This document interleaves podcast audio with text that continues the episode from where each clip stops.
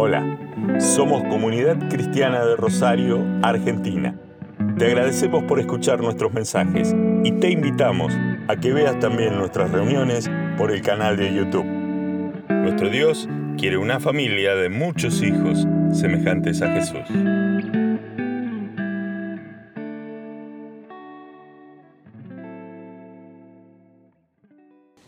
Quiero hablar esta mañana de algo que no recuerdo que alguna vez hayamos hablado del frente, y es algo que tenemos que enseñar, acerca de cómo echar fuera un demonio. Quiero hablar la parte práctica. Voy a dar un marco al tema, pero quisiera ir a lo práctico. Estoy allí delante de una persona cuando salgo a evangelizar, predico el Evangelio y de pronto tengo una manifestación espiritual. ¿Qué hago? Algunos dicen salgo corriendo. ¿Qué hago? Antes de entrar específicamente en el tema sobre cómo es la manera o cómo entendemos qué es la manera de echar fuera un demonio, quisiera dar un marco a todo esto. Y lo primero que quiero decir es que justamente esto es una señal. Esto debería enseñarse cuando hacemos discípulos, en la formación de los obreros. Jesús hacía cuatro cosas, o decimos de esta manera. Jesús tenía un ministerio cuádruple. Él predicaba el Evangelio del Reino. Él enseñaba las verdades del reino. Él sanaba a los enfermos, lo que hoy escuchamos, una señal que tiene que fluir entre nosotros, y él echaba fuera demonios. Cuando les da autoridad a los discípulos, les da autoridad para sanar a los enfermos y para echar fuera demonios.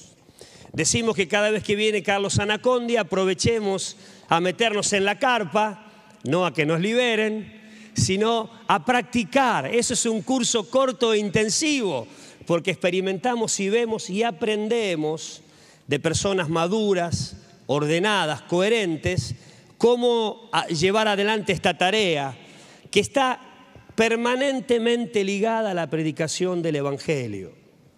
Cuando nosotros empezamos a hacer la obra, nos involucramos en la obra y comenzamos a compartir la palabra, encontramos obstáculos muchas veces. Un obstáculo puede ser una enfermedad, alguien que a raíz de una crisis por una enfermedad se revela ante el Señor. ¿Qué tenemos que hacer? Lo que hoy nos contó muy bien y muy sencillamente Nando.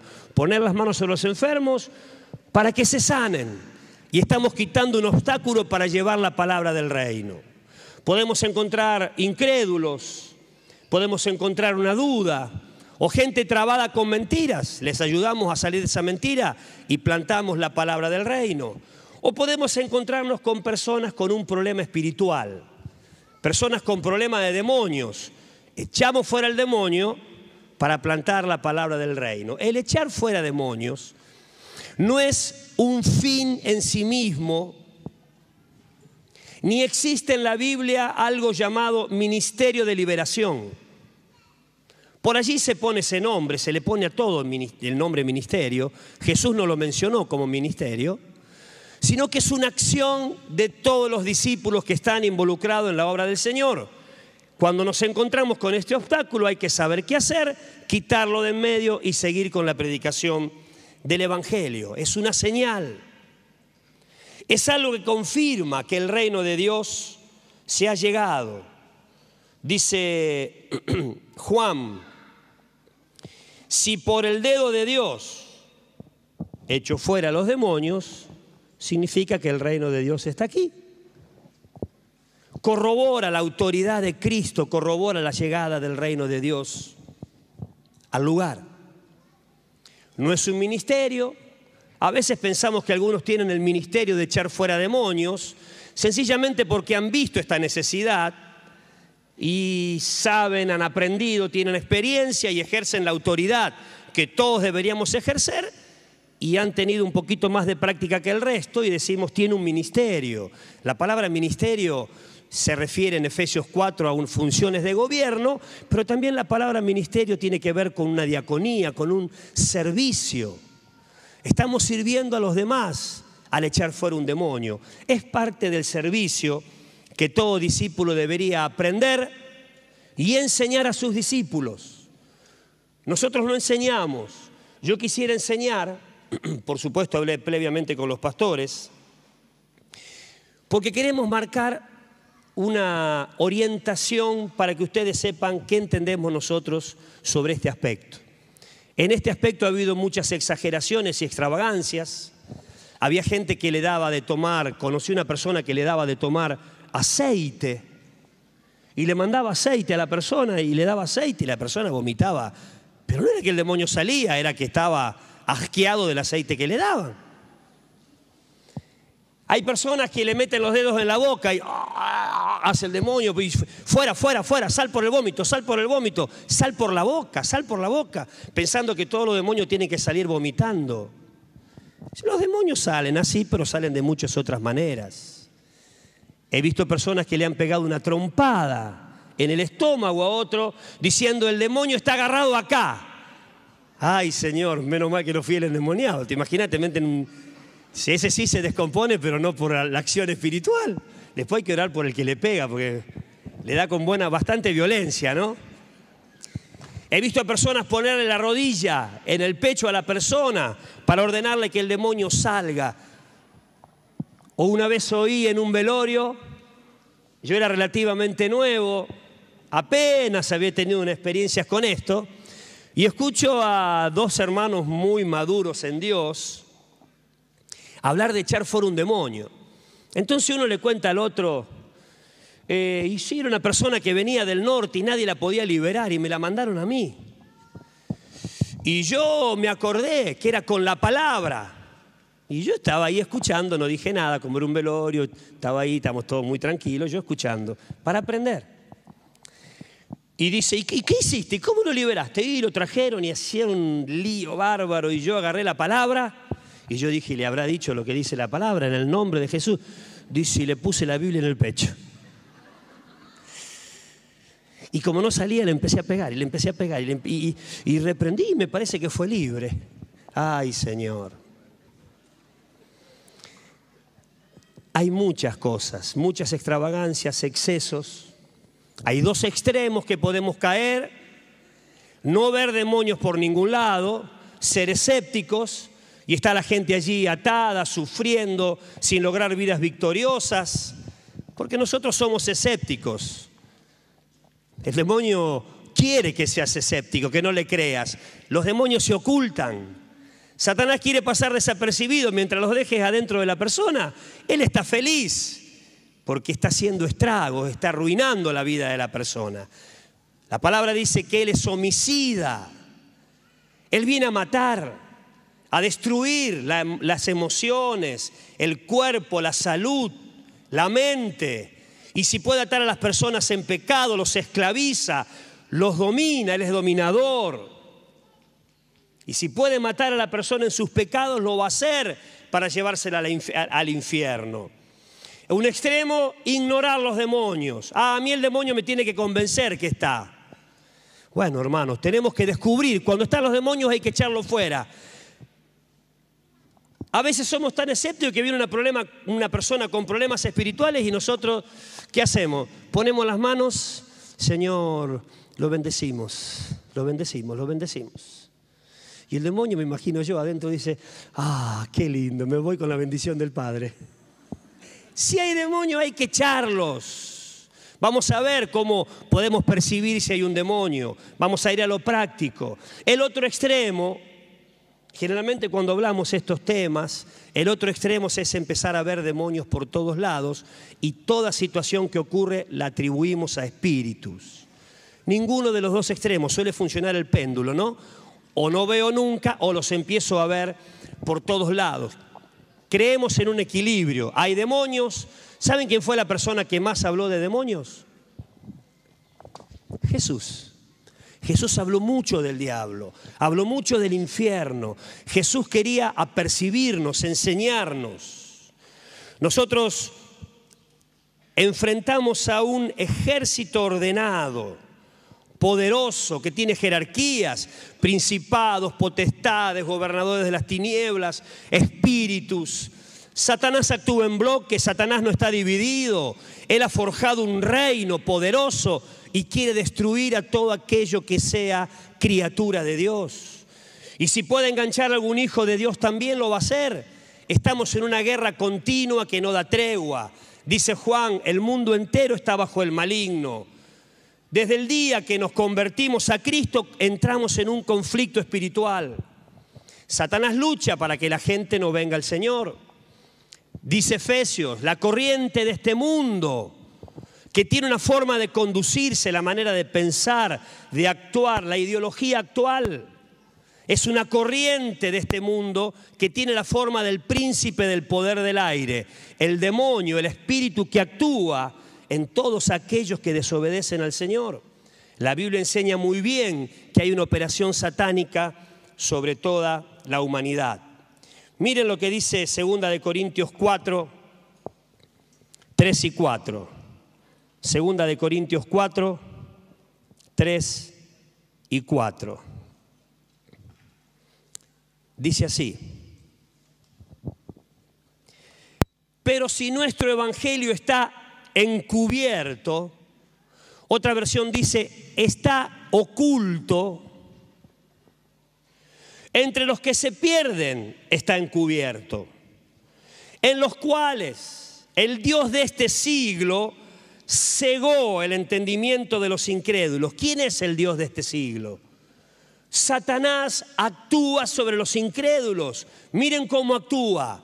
Acá el apóstol Pablo dice, hermanos, los incrédulos están cegados con una venda en el espíritu, en su entendimiento. La versión original dice que es como una neblina que les impide ver. Si alguna vez te tocó manejar con neblina o cuando hay un banco de niebla muy espeso, se dice no salgas a la ruta porque no se ve nada. Y acá el apóstol Pablo revela la acción del diablo entre aquellos que se pierden. Dice, en los cuales el Dios de este siglo cegó el entendimiento de los incrédulos para que no les resplandezca la luz del Evangelio de la gloria de Cristo. Satanás no quiere que aquellos que están bajo su influencia reciban la palabra del Señor y se salven. Satanás cegó la mente de los incrédulos, los tiene atados. ¿Y nosotros qué vamos a hacer?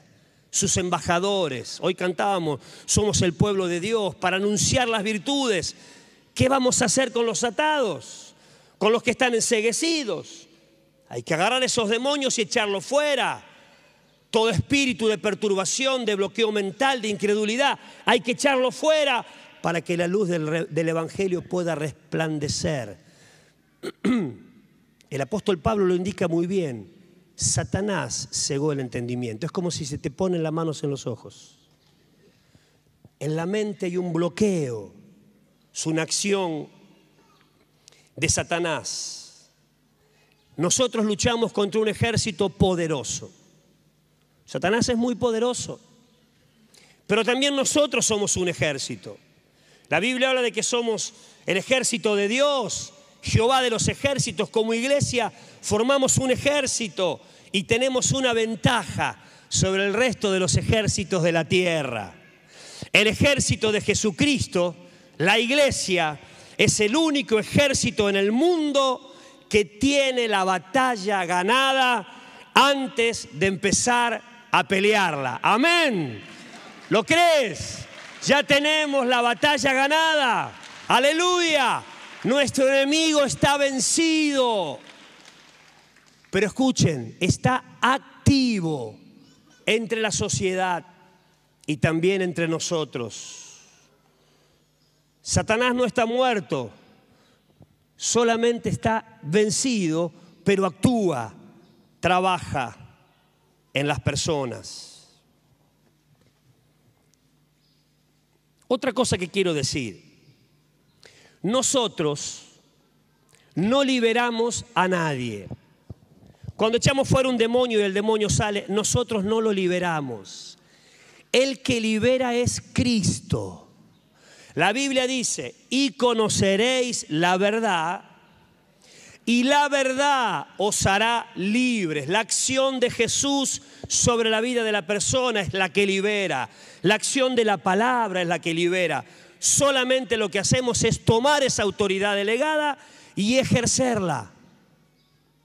Esto lo aclaro para que no te arrogues, no te sientas, oh, qué poder que tengo. Di la palabra y el demonio se fue. La gloria es de Cristo. Amén.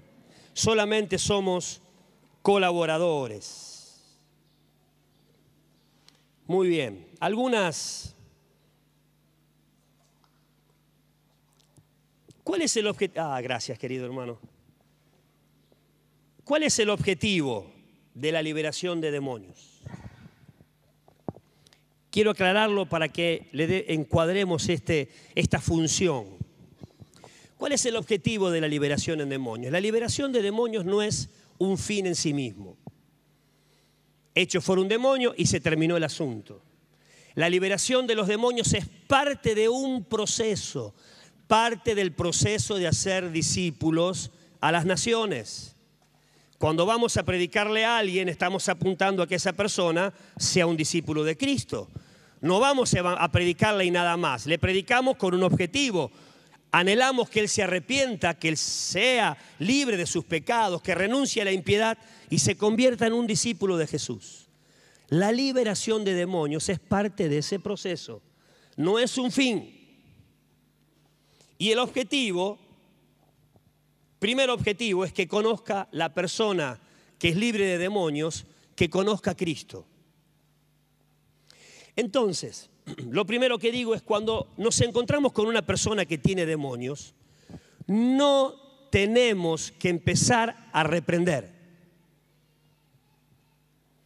Tenemos que atar a los demonios, ya me voy a meter específicamente en esto, y hacer que la persona esté consciente, tome control de su cuerpo, que esté atenta para poder oír.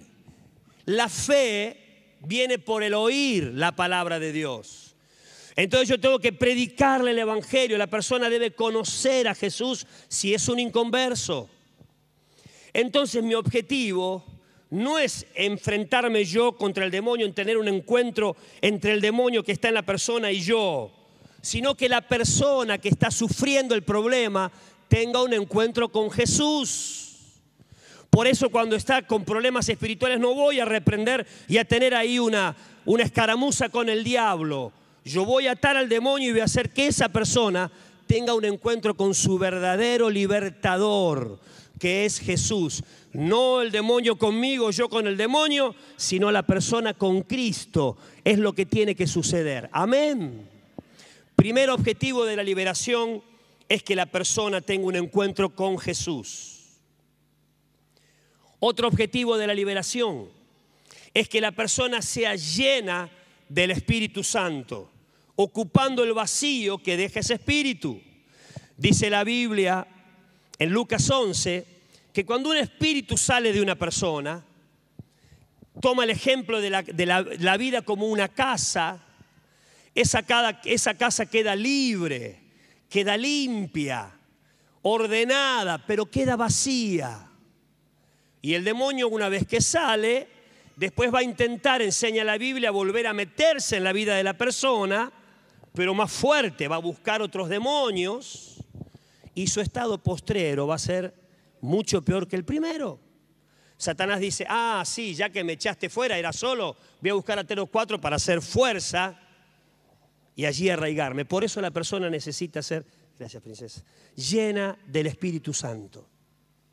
La casa queda ocupada, que reciba autoridad, que tenga poder de Dios para poder resistir el intento de reingreso. Cada vez que hay un demonio que sale de una vida va a intentar volver.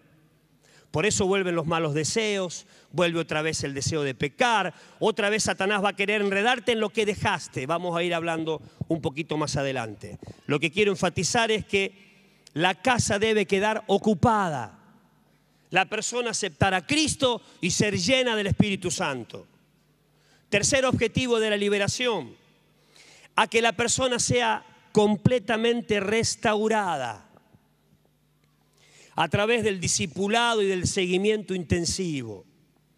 He visto muchas veces que hay una persona que por alguna razón se le manifiestan demonios. Ya vamos a ver después cuáles son algunas expresiones de esa manifestación demoníaca.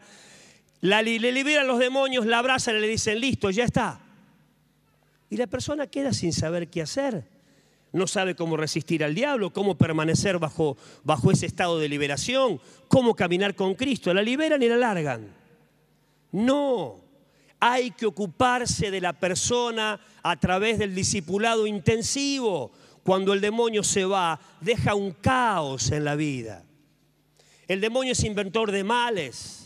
Viene a robar, viene a destruir las emociones, la vida, metiendo mentiras, pensamientos extraños, atando tal vez a las personas con vicios, atando a las personas a través de complejos, arruinando las emociones. La persona queda libre, pero hay que trabajar, hay que edificar esa vida a la imagen de Jesús, hay que meter verdades para que la persona sea completamente restaurada. No es cuestión solamente de echar fuera al demonio y nada más. Y si yo, la persona que le ministra, no se puede ocupar personalmente, hay que delegarla y cerciorarse que se la siga la persona, si no va a volver a caer y su estado postrero va a ser peor. La iglesia tiene que hacer un trabajo de contención. Si yo no puedo ocuparme, la delego. Y no digo, mira, yo se la encargué a, se la encargué a Víctor y bueno, si Víctor no hizo, no, no, si se la encargo y le pregunto, fuiste a verla hasta que la persona pueda ser restaurada completamente. Amén. Y el cuarto objetivo de la liberación es ubicarla en el cuerpo de Cristo. No hay que dejarla nunca sola. El Salmo 133 dice que donde están los hermanos juntos y en armonía, allí envía Jehová la bendición y la vida eterna. Hay mucha gente que ha sido libre de demonios y nunca más volvió a una reunión, nunca más estuvo relacionado con la iglesia, no estableció relaciones profundas. Satanás es muy hábil, muy astuto y seguramente la va a volver a enredar y la va a volver a hacer, la va otra vez a enredar en aquellas cosas que dejó o en algunas cosas nuevas. Él anda como león rugiente buscando a quien devorar. Al que se queda aislado, se lo come. Entonces, cuando tenemos una persona con problemas espirituales, tenemos que tener claro que la liberación no es solamente lo que tenemos que hacer, es parte de un proceso. La persona tiene que llegar a ser discípulo del Señor, conocer a Cristo, ser lleno del Espíritu Santo, ser discípulo, sea restaurada a través de las verdades y la formación de esa vida con un seguimiento intensivo y ubicarla en el cuerpo de Cristo. Amén. Muy bien. Algunas cosas que abren puertas a los demonios. No las voy a explicar, no tengo tiempo. Yo ya di dos charlas acerca del ocultismo, está, el material en la web. Víctor hace un tiempo atrás habló de siete puertas abiertas a los demonios. Ahí está bien explicado. Yo solamente menciono algunas cosas que cuando hablemos con las personas vamos a tener que preguntar para descubrir por dónde entró el demonio en una vida. Algunas puertas abiertas a los demonios. Efesios 4:27, el apóstol Pablo dice, no le deis lugar al diablo.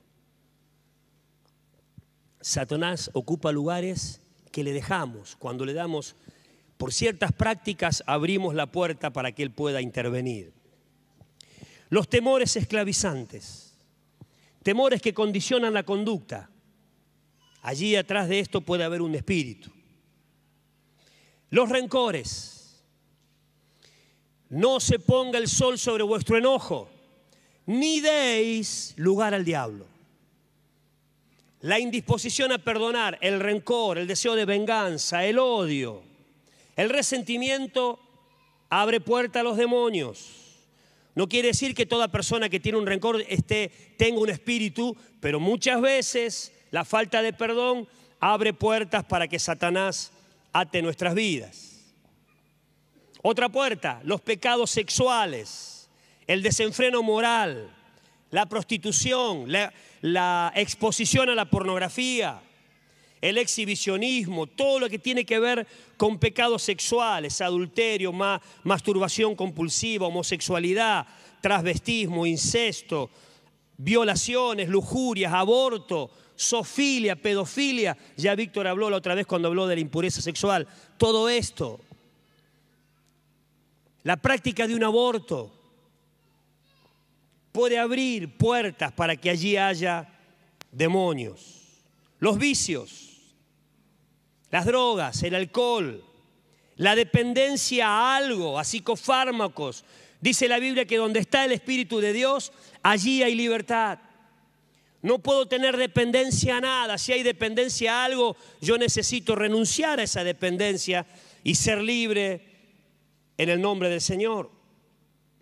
Las cosas que atan mi voluntad, que condicionan mi conducta, que yo no tengo el poder para decir no, tenemos que ver si allí detrás de eso no hay demonios operando. Otra puerta, los pecados ocultos. Esto ya sería más para los que supuestamente están en la iglesia. Satanás es príncipe de las tinieblas.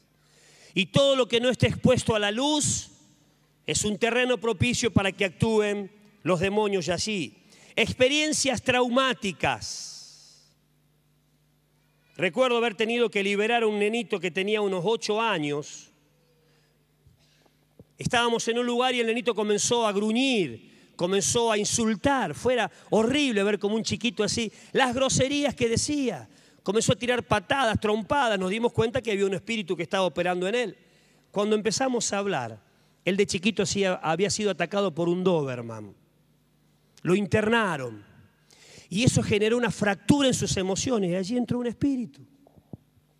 Hay experiencias que fracturan nuestras emociones personas que están cerca de la muerte, después de esas situaciones quedan con terrores, con temores que esclavizan. Alguien que ha sido abusado, alguien que ha sido violado, alguien que ha sido expuesto a situaciones muy difíciles, pueden quedar accidentes serios, abandono, maltrato en la niñez. Son experiencias con una carga emocional muy fuerte que arrasa con la psiquis de la persona y muchas veces es como que se quiebra algo y Satanás aprovecha allí atar la vida de las personas. Otra puerta es el ocultismo. Ya hablé dos domingos, así que no me voy a meter en esto. Las consecuencias de tener un espíritu en la vida de una persona, abrirles las puertas al diablo, es depresiones muy profundas, no generadas por problemas físicos o químicos del cuerpo. Hay una depresión que es química, que es un problema del organismo, eso es tema médico. Pero hay depresiones profundas, pérdida de interés por la vida, deseos de, o intentos de suicidio, dolores de cabezas continuos que no son físicos, que no tiene que ver con un problema físico, problemas nerviosos, enfermedades sin causa aparente, oír voces, sentir presencias continuamente conmigo, no lograr una vida de victoria nunca. Siempre caigo y caigo y caigo y caigo. Y hablo de alguien sincero. No puede vencer. No lograr una vida de victoria, de gozo, siempre atado por algo. Trastornos graves de la conducta. Satanás viene a destruir. Y nosotros como iglesias tenemos un ministerio de salud de restauración de las vidas. Y esto es parte de lo que tenemos que tratar. Digo un detalle, he encontrado varios casos, me ha tocado ministrar varios casos de anorexia y bulimia donde había demonios allí. No me animo a decir que todo caso de anorexia y bulimia sea porque hay un demonio, pero los casos que me tocaron a mí, esto es una experiencia personal, ¿eh? todos los casos que he tenido que tratar de anorexia y bulimia ha habido demonios detrás de eso. La persona ha sido libre de demonios y se ha acomodado en su alimentación y ha salido adelante. No se olviden el caso del Gadareno, una persona que estaba psíquicamente destruida. Ahí había un demonio. Cuando esta persona fue libre de demonios, la Biblia dice que fue restaurado a su juicio cabal. Emocionalmente se sanó. Ahora, no todos los problemas, los problemas psiquiátricos son problemas de demonios. Así como se enferma el hígado, se enferma el cuerpo, también se puede enfermar la mente. Hay temas médicos, pero también hay temas de demonios. Ahí tenemos que aprender a usar el discernimiento.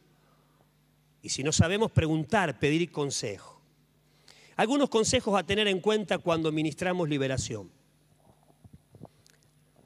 Acabo de dar una opinión personal. Si alguien opina lo contrario, yo doy mi opinión personal. He oído muchas veces te he hecho fuera por el poder de la sangre de Cristo, fuera. O he escuchado esto, me cubro con tu sangre. O lo cubrimos, Señor, fue libre, lo cubrimos con tu sangre. Una expresión. Usamos la sangre para un montón de cosas. Y entiendo personalmente que la sangre no es para echar fuera demonios, ni para protegernos, ni para proteger a nadie de demonios. En el Nuevo Testamento vemos no lo vemos en Efesios cuando habla de la armadura del discípulo, ni como arma de defensa, ni como arma de ataque a la sangre. No lo veo a los apóstoles usando esta herramienta. Me agarra miedo y Señor, me cubro con tu sangre.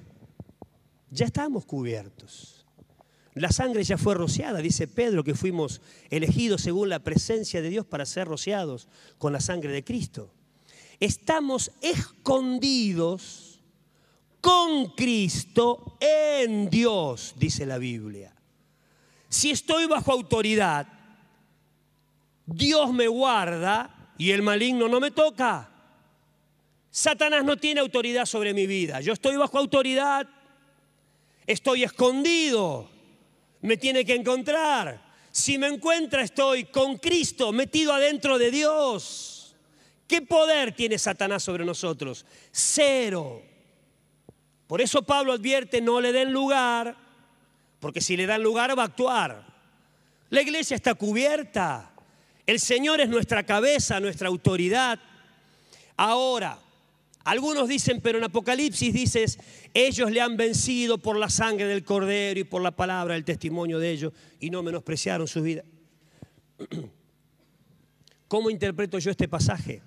Por supuesto que la sangre de Cristo me hace vencedor, lo he vencido por la sangre del Cordero. ¿Por qué? Siempre que vemos la sangre era para el perdón de los pecados. Cuando yo me pongo bajo la sangre, la sangre de Cristo me limpia de pecados. Y al limpiarme de pecado, le quita toda posibilidad de que el diablo actúe en mí.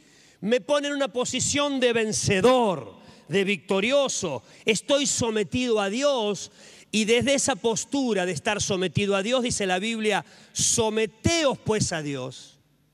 Cuando mis pecados son perdonados y estoy bajo el señorío de Cristo, estoy sometido. Resistid al diablo y huirá. Satanás no tiene autoridad, no tiene poder, no necesito usar el nombre de la sangre. La sangre es para limpieza de pecados. La sangre al limpiarme me pone en una postura de vencedor, sometido a Dios. Y allí le venzo. No es que tengo que invocar la sangre. Otros dicen, pero ¿y el dintel que ponían el dintel para que el ángel destructor, eso fue figura de lo que iba a ser Cristo en la cruz. Ya lo hizo, ya nos dio esa victoria. Estamos protegidos. Amén. Entonces no usemos la sangre. La sangre es para limpieza de pecados. ¿Es mayor el que está en vos que el que está en dónde? ¿Quién es mayor? ¿El que está afuera o el que está adentro? ¿Quién es mayor? Hola. ¿Quién es mayor? El que está en mí. ¿Quién está en mí? Está el Padre, está el Hijo a través del Espíritu Santo. Es mayor que toda operación del diablo. Entonces no necesito cubrirme de nada. Por supuesto, debo estar en luz, estar en obediencia, y allí soy más que vencedor. Otro, otro elemento. Hermano, nunca aconsejes que alguien deje de tomar medicamentos. Nosotros tenemos que echar fuera el demonio. Terreno espiritual, no nos metemos en terreno médico. Fe no es de dejar, fe no es dejar de tomar un medicamento. Fe es creer que Dios me puede sanar. Y si Dios me sana, ya no necesito el medicamento.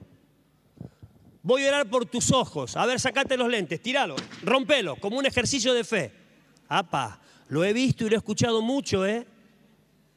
Si la persona tiene fe, que lo haga, pero yo no la voy a inducir. Nosotros tenemos un ejercicio espiritual de autoridad. Echamos fuera el demonio. No se metan en terreno médico. Para eso hay médicos y profesionales. Cuidado. Yo oro por su sanidad, reprendo el espíritu de enfermedad que puede haber allí y que corrobore su sanidad. No le digo, bueno, como vos crees, ejerce fe, no tome los medicamentos. Eso es imprudencia. La fe es otra cosa.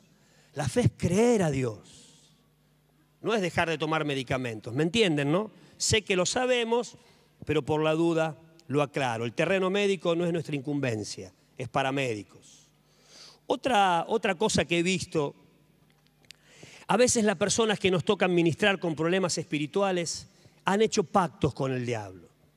Y a veces hay anillos, hay amuletos, hay cadenas, hay objetos de valor que han sido a través de eso se ha hecho pacto, hay un trabajo de brujería o hay un pacto consciente sobre esos elementos. A veces hemos orado y la persona empieza a decir, ay, me quema, me quema el anillo, sácamelo, sácamelo, o se arranca las cosas y tira. Bueno, pará, pará, ¿qué pasó ahí? A veces Dios nos indica. Me recuerdo una vez que estábamos orando por una persona y tenía un arito, un arito común, un arito común que usa todo el mundo, una chica y no era libre, y no era libre, y empezamos a charlar. Y, eh, y, Dios en un momento no sabíamos para dónde ir. Ella decía que había abierto todo su corazón, que había confesado todo. Y en un momento orando, Señor, danos una indicación, guíanos aquí. Y el Señor nos indicó, nos pareció entender que había algo en el tema del, del arito. Así que como era una chica, le dije a una hermana que estaba conmigo que le pregunté a ella por si había lo que tenía que confesar. Y resulta que sí.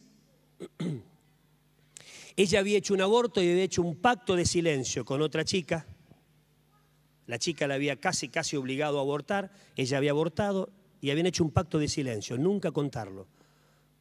Y el elemento del pacto era el arito. Miren, miren ustedes, ¿no? Qué cosa rara. Yo tengo un pacto. Ella entró en convicción de pecado, que había abortado, que había matado, se arrepintió y dijo, yo saco esto. Cuando ella arrepintió, se arrepintió, oramos, fue libre de demonios.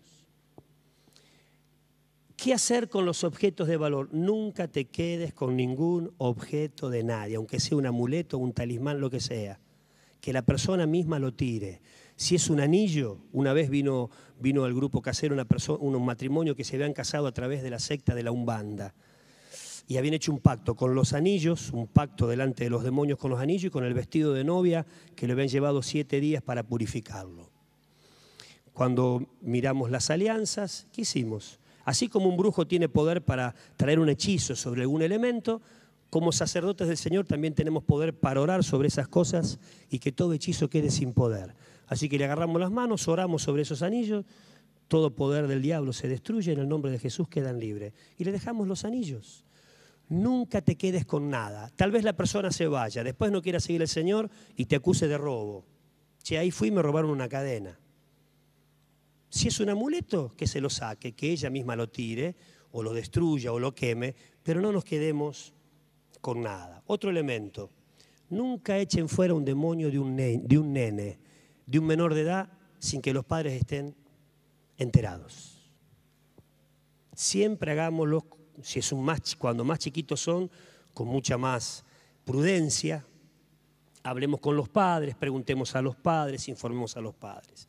Él está bajo la autoridad de sus padres. Si los padres no están de acuerdo, tratemos de convencerlo, insistamos, mostrémosle la palabra, pero si no nos dan autorización, no nos metamos allí, seamos prudentes con este tema.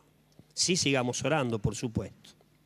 Otra cosa, no te pongas a hablar con los demonios. ¿Quién sos? ¿Cuándo entraste? ¿Qué hiciste? ¿Cómo actuás? Miren, Satanás es padre de mentiras. Nosotros aconsejamos no hablar con los demonios, porque te va a mentir. Salvo que haya una indicación muy precisa del Espíritu Santo para que lo hagas. En todo este proceso de la liberación de un demonio, tienen que estar los ojos bien abiertos viendo lo que está ocurriendo pero un oído muy atento al Espíritu Santo porque el que guía es Él. Tenemos un orden, pero siempre el Señor el que está adelante en todo esto, estar atento, porque Dios te puede indicar alguna cuestión. Salvo una específica y explícita directiva del Espíritu Santo, nosotros no tenemos por qué hablar con los demonios. Si vos querés saber algo, preguntale al Espíritu Santo que sabe todas las cosas. Preguntale a Dios, no hables con el diablo. Así le fue a Eva, ¿no? Por hablar con el enemigo. Recuerdo cuando éramos al principio de mi vida cristiana, fuimos a orar por una vecina con otros hermanos y entramos y estaba esto de preguntarle al demonio y yo dije, vamos a preguntarle. Sí, ¿para qué? Pero bueno, le preguntamos, ¿cómo te llamas? Gitana. Gitana, acá hay un demonio, hay un y empezamos a hablar y una hora estuvimos. Después se empezó a reír, se empezó a reír. Dijimos, nos tomó el pelo una hora. ¿Qué tenemos que hablar con el demonio nosotros? ¿Qué tenemos que preguntarle al diablo? Si tenemos el Espíritu Santo, tenemos al Padre. Si quiero saber algo, le pregunto a Dios. Si necesito saber algo, le pregunto a Dios. O ato al demonio y hablo con la persona. Y si no hay revelación, me quedo en paz. No andemos a escarbarnos porque Satanás es padre de mentira y nos puede engañar y enredarnos y no ser libre. Otra cosa, no se reprenden demonios en lenguas se reprende en el nombre de Jesús. En mi nombre echarán fuera demonios. No es ni por la sangre ni en lenguas. Algunos empiezan y empiezan a reprender en lenguas. No se hable, las lenguas son para Dios. El que habla en lengua no habla a los hombres, habla a Dios. Y pero muchos cuando están reprendiendo en la lengua, por supuesto, no está mal. Estoy orando en lengua, estoy conectado a Dios, estoy inspirado, recibiendo que el Señor me guíe, estoy orando en lengua, pero a los demonios se lo echan fuera solamente en el nombre de Jesús. Amén. Otra cosa que digo, cuando eché fuera al demonio de un lugar, no hay que limpiar el lugar. Algunos dicen, echamos fuera el demonio de mi pieza y ahora hay que limpiar la pieza. No hace falta. O los problemas que tiene la persona, eché fuera el demonio, ahora me vinieron a mí. No te van a venir a vos. Estás cubierto, Cristo está en tu vida. Cristo es mayor, son mentiras del diablo. Nada me puede pasar, Satanás está vencido y me ha sido dada, nos ha sido dada autoridad para hollar serpientes y escorpiones y sobre toda clase de mal. Amén. Tenemos poder, hermanos. Ejerzamos esa autoridad y ese poder en el nombre del Señor. No le tengas temor al diablo, Él te tiene que tener miedo a vos porque el Espíritu Santo que lo derrotó, ese Cristo que lo venció, ahora está en vos. Y el que tiene que temblar es Él y no nosotros. Ahora bien, me acuerdo que estábamos en una reunión al aire libre y vi una hermana asustada, corriendo. Néstor, Néstor, Néstor, la, la persona que estamos orando se empezó a hablar, era una mujer, empezó a hablar con voz de hombre. Se imaginan, algunas cosas se te paran los pelos, que los pocos que ya me quedan a mí, pero se te paran, ¿eh? algunas cosas son un poco fuertes. ¿Qué? Sí, habla, habla con voz de hombre y me dice que es Satanás. Ni loca vuelvo, anda vos. Ni loco voy, dije yo, no. No hace falta que vaya vos, le digo, dale vos, no vos que tenés autoridad. No, hermana, la autoridad no está en ningún hombre ni en ninguna mujer super ungido. La autoridad está dada en el nombre de Jesús. Amén. Así que le dije, anda en el nombre de Jesús, la autoridad está en su nombre, anda y échalo fuera, decirle que se calle y ministra como sabes. Yo seguí haciendo, no me acuerdo en qué estaba. Al rato, largo, viene Néstor, me abraza. Funcionó, funcionó. Le dije que se vaya y se fue. Aleluya. Claro que se va. Satanás está vencido. No le tengas miedo. Ejerce la autoridad que está en el nombre del Señor. En ninguno de nosotros, solamente en el nombre de Jesús. Bien, cuando estamos frente a una persona con problemas espirituales, nos podemos encontrar con dos situaciones. Primero, una persona que estamos tratando, que está viniendo a, la reunión, que estamos visitando, empezamos a charlar y ella misma nos empieza a contar que hay situaciones que uno puede percibir que hay demonios. Entonces, bueno, vamos hablando con la persona, ella toma decisiones, quiero seguir a Cristo, estoy dispuesta, quiero ser libre de esto, y ahí ya tenemos la mitad de la cosa resuelta, ¿no? Ahora ya vamos a ver por qué les digo esto. O nos podemos encontrar con otro caso. Cuando hay una manifestación explícita del demonio. Estamos orando por alguien y el demonio se manifiesta. Satanás se puede manifestar gruñendo, pateando, tirando tompadas, insultando, eruptando, bostezando de una manera normal. Me acuerdo una vez estaba hablando con un hombre que el hombre se empezó a bostezar, a bostezar, a bostezar. En un momento me dice, perdóname, nunca me pasó. Y en un momento abría tanto la boca que él me dice, tengo miedo, él, la expresión de él, tengo miedo que se me, se me corte el costado del labio. Abro la boca de una manera que parecía que se iba a hacer así, se iba a tragar él solo. Era impresionante verlo. Otros cuando estás orando empiezan, empiezan a resoplar, otros transpiran, otros caen al piso como muertos. Otros comienzan a ponerse nerviosos o agarran accesos de pánico. Me quiero ir. ¿Cómo? Me quiero ir. Pero escucha, me quiero ir, me quiero ir. Me quiero ir, me quiero ir, me quiero ir y esto crece. Bueno, hay que tranquilizar a la persona y hay algo que está operando. Con reacciones violentas. Algunos quedan, empezás a hablar y quedan como idos, bloqueados. Arcadas otros directamente empiezan a vomitar. Y otras, gritos incontrolados. De pronto empezás a hablar y la persona te empieza a hablar en un lenguaje extraño, que no son las lenguas. O le cambia la mirada, te das cuenta que detrás de esos ojos te das que lo frío, una mirada vidriosa, penetrante, oscura. Hay una percepción de todo esto, ¿no? Algunos tienen convulsiones, otros se ponen rígidos, quedan como una tabla. Algunos empiezan a, ay, me duele, ay, ay, ay, me duele, y se doblan de dolores. Otros se sienten ahogados. Algunos empiezan con las manos, empiezan a poner mal. Cuando me pasa esto, u otros directamente, es un demonio muy violento. Recuerdo una vez estábamos allí, teníamos reunión ahí abajo, estábamos hablando del señorío de Cristo con un grupo de hermanos y caen cuatro personas nuevas.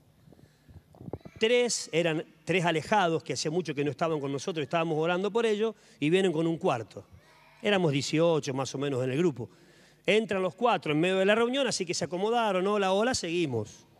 Y en medio de la charla había una chica que se empezó a poner un poco nerviosa, empezó a hacer así, se movía inquietamente. Y ella dice en un momento, ¿puedo hacer una pregunta así?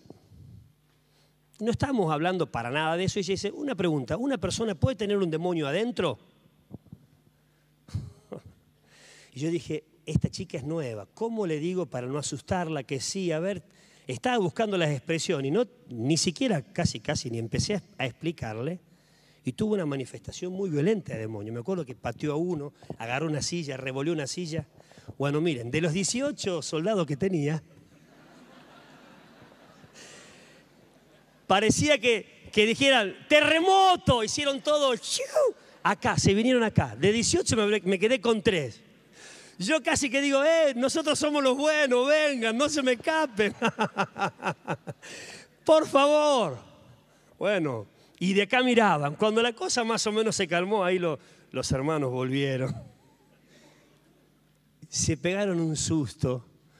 No, a veces la ignorancia, el no saber qué hacer, el temor, el no tener claras las convicciones, el no ser hombres de la palabra, Satanás actúa con miedo a través de la ignorancia. Otro día estábamos en una reunión del grupo casero y una persona estábamos, estaba sentada lo más bien y de pronto hace ¡pap! Se cae para, para adelante y da la cabeza contra el piso. Que pensamos que, no sé, una muerte súbita, de la manera que cayó. Quedamos todos y de pronto la persona empieza a hacer y se empezó a mover así. ¿Te acordás, amor? Como una víbora. Era una cosa impresionante, así, así, así, así. Bueno, de los 15 soldados que tenía, fue muy impresionante. Cuando se manifiesta el demonio así, ¿qué hacer? Primero, no tenemos que empezar a reprender al demonio. Tenemos que tomar la autoridad y nosotros tomar el control de la situación, no el diablo. Atar, sujetar a ese demonio, decirle algo así, te sujetas en el nombre de Jesús, te quedas quieto.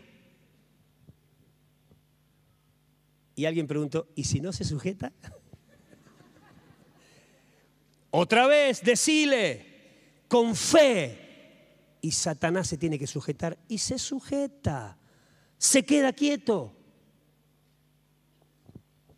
No es cuestión de reiteración de la orden, es cuestión de autoridad y fe. Te quedas quieto, te quedas quieto, te quedas quieto. Sujétate, sujétate, sujétate, sujétate, sujétate, sujétate. 150 veces quedo agotado. Y el diablo hace lo que quiere, es una cuestión de autoridad. Esto es una guerra de autoridades. Él está vencido. Él se tiene que sujetar a la autoridad que Cristo nos dio. A Él le fue dada toda potestad en el cielo y en la tierra, y cuando yo recibo el Espíritu Santo, recibo ese poder. En el nombre de Jesús te sujetas. Te quedas quieto. Algunos dicen, te ato en el nombre de Jesús. Cuando el demonio, la persona se tranquiliza, para para todo ese lío. Si seguís reprendiendo, Satanás sigue manifestándose y haciendo lío, haciendo lío, y le causa problemas a la persona. Él no tiene por qué manifestar sin hacer su show delante de nosotros. Él quiere ser el centro, orgulloso. Y tranquilo, en el nombre de Jesús te quedas quieto. Primero, no empezar a reprender. Atamos al demonio, tomamos autoridad, nosotros controlamos la situación a través del poder del Señor. Una vez que la persona se queda quieta, si conocemos el nombre, le hablamos por el nombre, y si no la conocemos, en la práctica nos ha resultado decir, abrir los ojos en el nombre de Jesús. Algunos le dicen, espíritu humano, toma control de esta persona. Yo suelo decirle, en el nombre de Jesús, abrí los ojos. ¿Me escuchás? Si se vuelve a manifestar el demonio, estás atado. ¿Me escuchás? Abrí los ojos en el nombre de Jesús. Abrí los ojos. Cuando la persona vuelve en sí, ahí empezamos a hablar, ¿me oís? Ahí puede pasar que a veces la persona está bloqueada, te mira y te hace que no puede hablar. Podés hablar, Satanás puede trabar su boca, atamos a Satanás hasta tener control de la situación y empezamos a hablar con la persona. Tenemos que saber qué le pasa, cuál es el problema. Si no estamos tirando tiro al aire, no sabemos a qué le apuntamos atamos al demonio, hacemos volver a la persona en sí. Cuando podemos hablar con la persona, ahí le preguntamos para saber cuál es el problema que la persona tiene. Acuérdense que es una cuestión de autoridad. Cuando la persona vuelve en sí, a veces nos ha, en la práctica hemos visto que cuando la persona está bloqueada, a veces está con mucho temor una persona que no entiende nada, que no sabe, que es la primera vez que está entre nosotros, y le pasa algo así, muchas veces es consciente de todo lo que le pasa. Escucha voces, escucha ruido. Muchas veces Satanás le dice, te voy a matar, no te voy a dejar, te voy a matar a tu hijo. Y la persona está aterrorizada. Queridos hermanos, entendamos que estamos tratando con personas. La persona está sufriendo. La persona está mal, está llena de dolores, está con miedo. Entonces tenemos que ministrarle el amor del Señor, tranquilizarla. Mira, quédate tranquila. Acá Jesús te vino a ayudar. No te va a pasar nada. Tranquilízate. Si es un varón y somos varones, la podemos abrazar. Si es una mujer, una hermana, la puede abrazar. Tranquilizarla. Muchas veces, entonces puede creer que Jesús vino a liberarla y la persona vuelve en sí.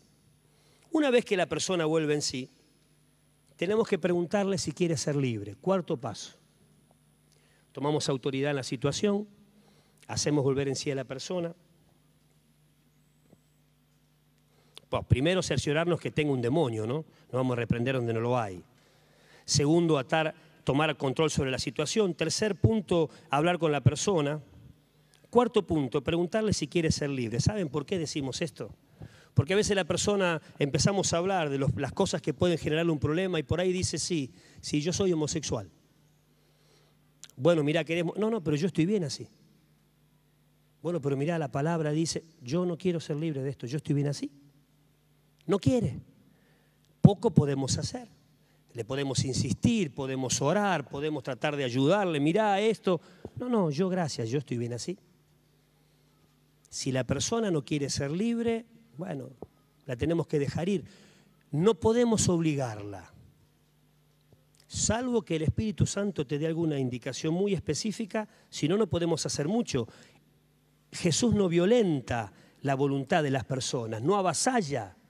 Él respeta el libre albedrío. La persona puede decir, acepto o no acepto. A veces cuando ejercemos autoridad, oramos por alguien, el demonio se manifiesta pero la persona no quiere salir de su condición. Y pasa lo mismo con el adulto, y pasa lo mismo con el adicto, con el alcohólico, con el que tiene rencor. No quiero perdonar, yo no lo voy a perdonar. Esa persona me violó, se manifiesta el demonio, tomamos control sobre la situación, hablamos con la persona, le explicamos que eso es pecado, que necesita ser libre y dice, no estoy dispuesta, no quiero. Le tenemos que preguntar si la persona quiere ser libre. Si la persona no quiere, poco podemos hacer. Sigamos orando, tratemos de aconsejarle, pero no podemos decidir por la persona. Ahora, si la persona dice que sí, que quiere ser libre, vamos al punto quinto. Ahí le tenemos que predicar el Evangelio. Cristo la va a liberar. Todavía fíjense en que hasta ahí no reprendemos nada, no echamos fuera ningún demonio le predicamos el Evangelio del Reino y nos podemos encontrar con tres tipos de situaciones. Una persona inconversa, que viene por primera vez y no sabe ni lo que le pasa, la tranquilizamos, hacemos los pasos que tenemos que hacer, sujetamos al demonio, hacemos volver a la persona en sí, le predicamos, le decimos si quiere salir adelante, le hablamos de Cristo y le presentamos el Evangelio del Reino. Puede ser una persona que está alejada, que ha vuelto, bueno, a ellos le hablamos de retomar su compromiso con Cristo. O puede ser un asistente sin señorío. Estar acá. Viene a las reuniones, va al grupo, pero Cristo no es el Señor de su vida. No terminó de perdonar, tiene un rencor. Recuerdo un caso, estábamos con Denise, la esposa de Sergio, en, una, noche entra eh, una mujer grande, ya de cerca de 80 años, me parece, si no recuerdo mal, hace muchos años, a ella entra gritando, gruñendo, pataleando una manifestación muy fea de demonios, insultando, gritando. Bueno, cuando tomamos control de la situación, empezamos a hablar con la persona, la persona dice, ¿qué hago acá? Mirá, te pasó esto. No, pero ¿qué hago acá? Mirá, te pasó esto. No, no, yo me quiero ir, yo me tengo que ir. Yo soy una mujer que sirve a Dios hace más de 50 años. Sí, pero mira lo que te pasó. No, yo soy diaconisa de una iglesia yo me voy, esto es una humillación para mí, ¿qué hago acá adentro? ¿Qué hago? Estaba yoqueada la mujer, pobrecita. Bueno, la, Denise con mucha sabiduría la, abrazó, la tranquilizó. La mujer se quedó, se tranquilizó. Cuando empezamos a charlar, yo no tengo nada, sirvo al Señor, no hay nada, no hay nada, no hay nada, no, no tengo nada en mí, mi vida está en luz, yo estoy en paz con Dios. Entonces, no sabíamos para dónde ir. Oramos, Señor, danos una palabra. Dios nos dio una palabra. Y es una palabra íntima, así que yo le dije, Denise, mira, ¿por qué no le preguntas esto? Habla con ella. Bueno, ¿qué había pasado con esta hermana? Ella al eh, al ser más o menos preadolescente había sido abusada sexualmente por uno de los pastores de una iglesia, que ya había muerto ese hombre, varias veces. Ese hombre era muy respetado, cuando ella quiso contar, le dijeron, está loca vos, ¿qué está diciendo? No le creyeron. Y ella en su corazón se amargó y odió a ese hombre hasta esa noche. Con los años se olvidó, voluntariamente, ya ni se acordaba que existía. Cuando en esa reunión alguien oró en el nombre, esa otra vez pasó esto. La mujer no había perdonado, así que la guiamos a perdonar, a que renuncie a ese rencor. Fue libre de demonios. Era otra mujer. Al otro día la vimos. Soy otra mujer, ustedes no saben la libertad, la, la paz, el gozo que tengo en Cristo. Nunca había podido tener una vida de victoria, de gozo. Era una mujer fiel que había servido al Señor durante años pero no estaba bajo el gobierno del Señor, había un área allí que no estaba resuelta. Si nos encontramos con un caso así y le hablamos de lo que implica ser discípulo bajo el señorío, que significa vivir, y que si hay algo que tiene que arreglar, que lo arregle. Si la persona avanza, allí le empezamos a preguntar, sobre algunas cuestiones para averiguar un poquito por dónde pudo haber entrado este problema de demonios. Las preguntas tienen que ser claras y específicas. No le podemos preguntar, ¿pecaste? Por supuesto que sí. Esa lista que yo di, mira, tenés algún temor, tenés algún rencor, hay algún complejo, hay prácticas de ciertos pecados, te metiste en el ocultismo, charlamos un poquito con la persona. Hay personas que no tienen demasiadas cosas, hay personas que tienen una vida terrible. Aconsejamos, si es posible, ir por cada paso. Por ejemplo, confiesa cierto tipo de pecado sexual, allí la llevamos a que pida perdón y oramos. Pasamos a otra área que pida perdón y oramos. Si es demasiado las cosas, para que no nos quede algo en el camino. Si nosotros es una persona que podemos citarla para otro día, le decimos, mira, fíjate estas áreas, hace una lista para no olvidarte de nada y vení y oramos. Oramos por cada cosa y después en el nombre de Jesús, que esa lista se rompa, se la lleve ella. Si los padres van a buscar a los chicos que sean con el mayor silencio, yo tengo 10 minutos más y termino. En todo ese proceso de las preguntas y respuestas con la persona, tenemos que ser muy sensibles al Espíritu Santo. Porque Dios te puede dar alguna indicación que ella no se acuerde, que ella esté ocultando por vergüenza, por temor, no lo diga. Cuidado con ponernos, cuidado, en un plano de acusador. Recuerdo una situación. Me, yo era, me tocó ir a orar por una persona, estaba con una persona mayor que yo, y en un momento esa persona dice, a vos te violaron cuando eras chica. No, dice la chica. Sí, a vos te violaron. No. Sí, el Señor me dice que te violaron. No. Y la chica se largó a llorar. No. ¿Cómo no te voy a decir una cosa así? Yo quiero cambiar. Y, y se puso en tono de acusador. A vos te violaron. Yo con mucha prudencia, mucha prudencia dije, perdón hermano, mira, ¿te puedo decir algo? Lo saqué afuera del, salón, del lugar donde estábamos orando y le dije, es una persona que está sufriendo, por favor. Si te dice que no, creámosle. No la acuses. Cuidado, a veces, hermano, estamos ministrando a personas que sufren y las tratamos casi mal. Pobrecitos. ¿Saben lo que es tener un demonio adentro? Es terrible consolemos, tratemos con mucho amor como trataría Jesús, cubramos, traigamos paz a la gente, preguntemos, pero sin ponernos en acusador. Y por favor, cuando abran el corazón, tu boca se tiene que cerrar. Tu oído tiene que estar abierto, pero tu boca cerrada.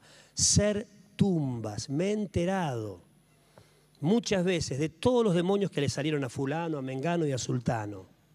He pecado de oír, Nadie tiene que enterarse de que sos libre, salvo que sea algo muy grueso, que sea una persona que esté en la congregación o participando en la vida de la iglesia y se destape algún tipo de pecado que necesita ser tratado, pero a veces la persona te abre cosas que nunca se le abrió a nadie, porque muchas son vergonzosas, humillantes.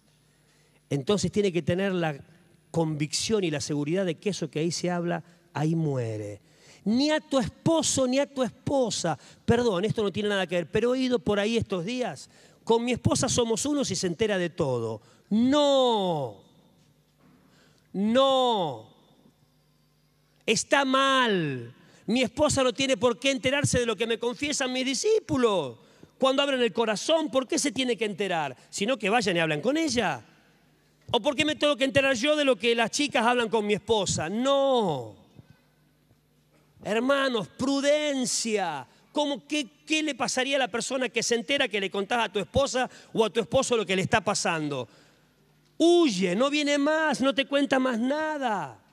Por supuesto que hay cosas que se pueden contar. ¿De qué hablaron? Hablamos de la oración. No hay problema. Si hay algo que quiero hablar, una cosa difícil, le pregunto si lo puedo hablar. Y si yo veo que es necesario, no la presiono, la trato de convencer, le enseño que es importante que lo hablemos, pero tu esposa no tiene por qué enterarse lo que se habla allí, ni tu esposo, ni tus padres. Si estás ministrando a alguien y abre el corazón, tiene que morir allí. Amén, hermanos. Ya estamos terminando. Una vez que la persona abre el corazón y cuenta, Allí le hallemos renunciar a su pecado, cosa por cosa de la que habló. Si ella contó que estuvo en brujería, si ella contó que estuvo en esto, vamos a renunciar específicamente a cada pecado. La Biblia dice renunciando a la impiedad. Que la persona renuncie. El renunciamiento se hace con voz audible. Renuncie a la impiedad. No tiene por qué ser a los gritos. Sí, que diga así, yo renuncio a este pecado en el nombre de Jesús. Yo renuncio a este pecado en el nombre de Jesús. Una vez que la persona renuncia a sus pecados, recién allí yo empiezo a tomar autoridad sobre los demonios o espíritus que puedan estar actuando sobre la persona. Entonces comienzo a romper todas esas ataduras, todas esas cadenas espirituales en el nombre de Jesús. Recién allí yo empiezo a echar fuera a los demonios. Y una vez que ella confesó que rompimos todo tipo de atadura, echamos fuera a los demonios. Ahí sí le decimos, en el nombre de Jesús, fuera. En el nombre de Jesús te vas. ¿Y saben qué pasa? Satanás se va. No hay manera que la persona siga oprimida por demonios si está todo puesto a la luz. Satanás siempre se va. Perdón, no es Satanás. Los demonios que estén operando siempre se va. A veces decimos, ¿y qué reprendo? Bueno, si ella manifestó que tiene un odio, un, un temor que la esclaviza, muy sencillo, espíritu de temor te vas lo que ella manifestó, usamos eso para decirle que se vaya y la desatamos en el nombre de Jesús. Si cuando estamos en ese proceso, la persona vuelve otra vez a tener una acción violenta, no seguimos reprendiendo. Atamos otra vez, tomamos autoridad sobre ese espíritu para que se quede quieto, porque la persona tiene que estar consciente de lo que hacemos. Una vez que la persona es libre, allí oramos para que sea llena del Espíritu Santo. Oramos y Dios la va a llenar. Y después que llena del Espíritu Santo, nos tomamos unos minutos para darle toda la gloria al Padre. Que ella le dé gracias y nosotros también le damos gracias. No sea cosa que se nos pegue algo de la gloria. Señor, gracias. Gracias por tu liberación, gracias porque le hiciste libre, gracias porque es otro, otra operación de la cruz. Y si en ese momento vuelve a manifestarse, ¿qué hago? Vuelvo a tomar autoridad y control sobre la situación, vuelvo a charlar un poquito a ver si hay algo que quedó en el camino y volvemos a orar. ¿Cuántas veces hasta que la persona sea completamente libre en el nombre del Señor? Amén. Entonces, resumiendo rápido, si hay una persona con problemas manifiestos, lo primero que hago es tomar autoridad sobre ese espíritu y que se quede tranquilo, sujetar al demonio. Hago a la persona que hable conmigo, charlo con ella, le pregunto si quiere ser libre, le predico el Evangelio del Señor. Una vez que la persona avanza, charlamos un poquito para ver cuál es su problema. Una vez que ella toma conciencia, la hacemos que pida perdón por cada pecado, cada práctica indebida y que renuncie específicamente.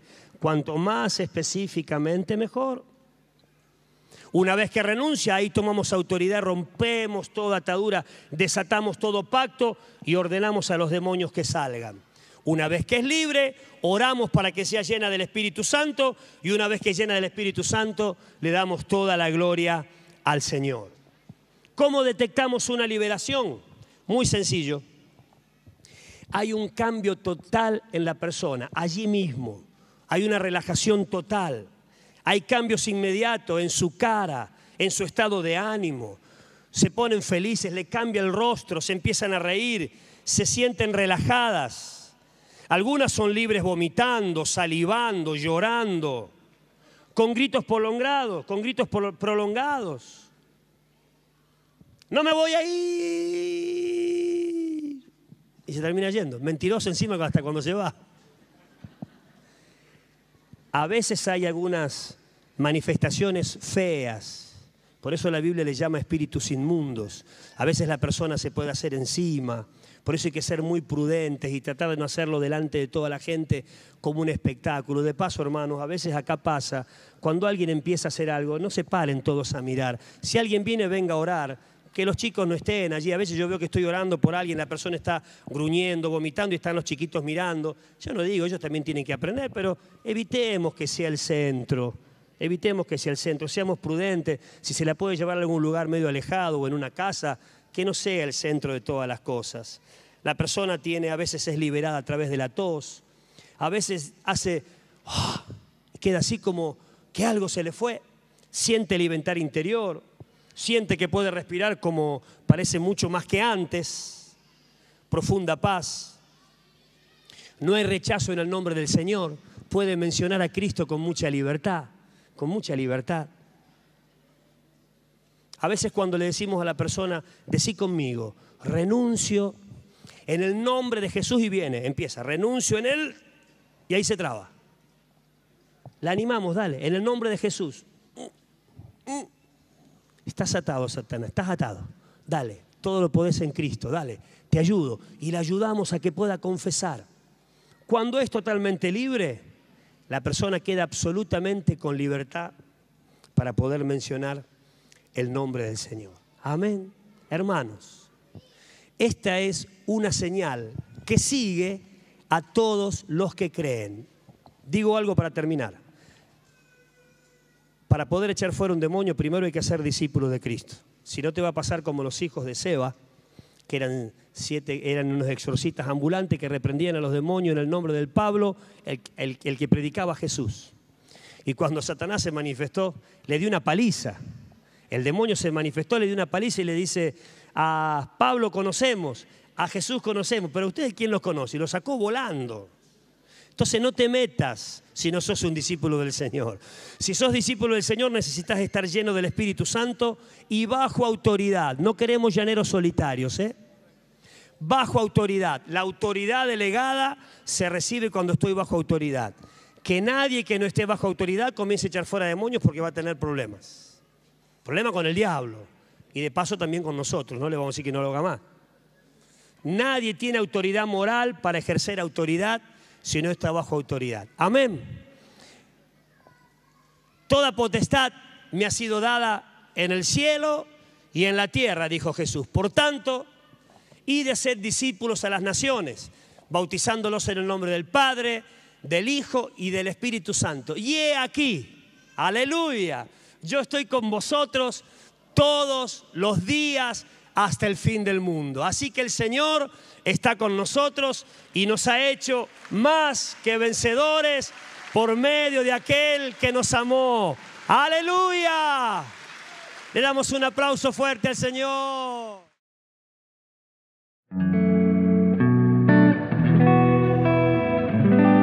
Dios bendiga tu vida grandemente.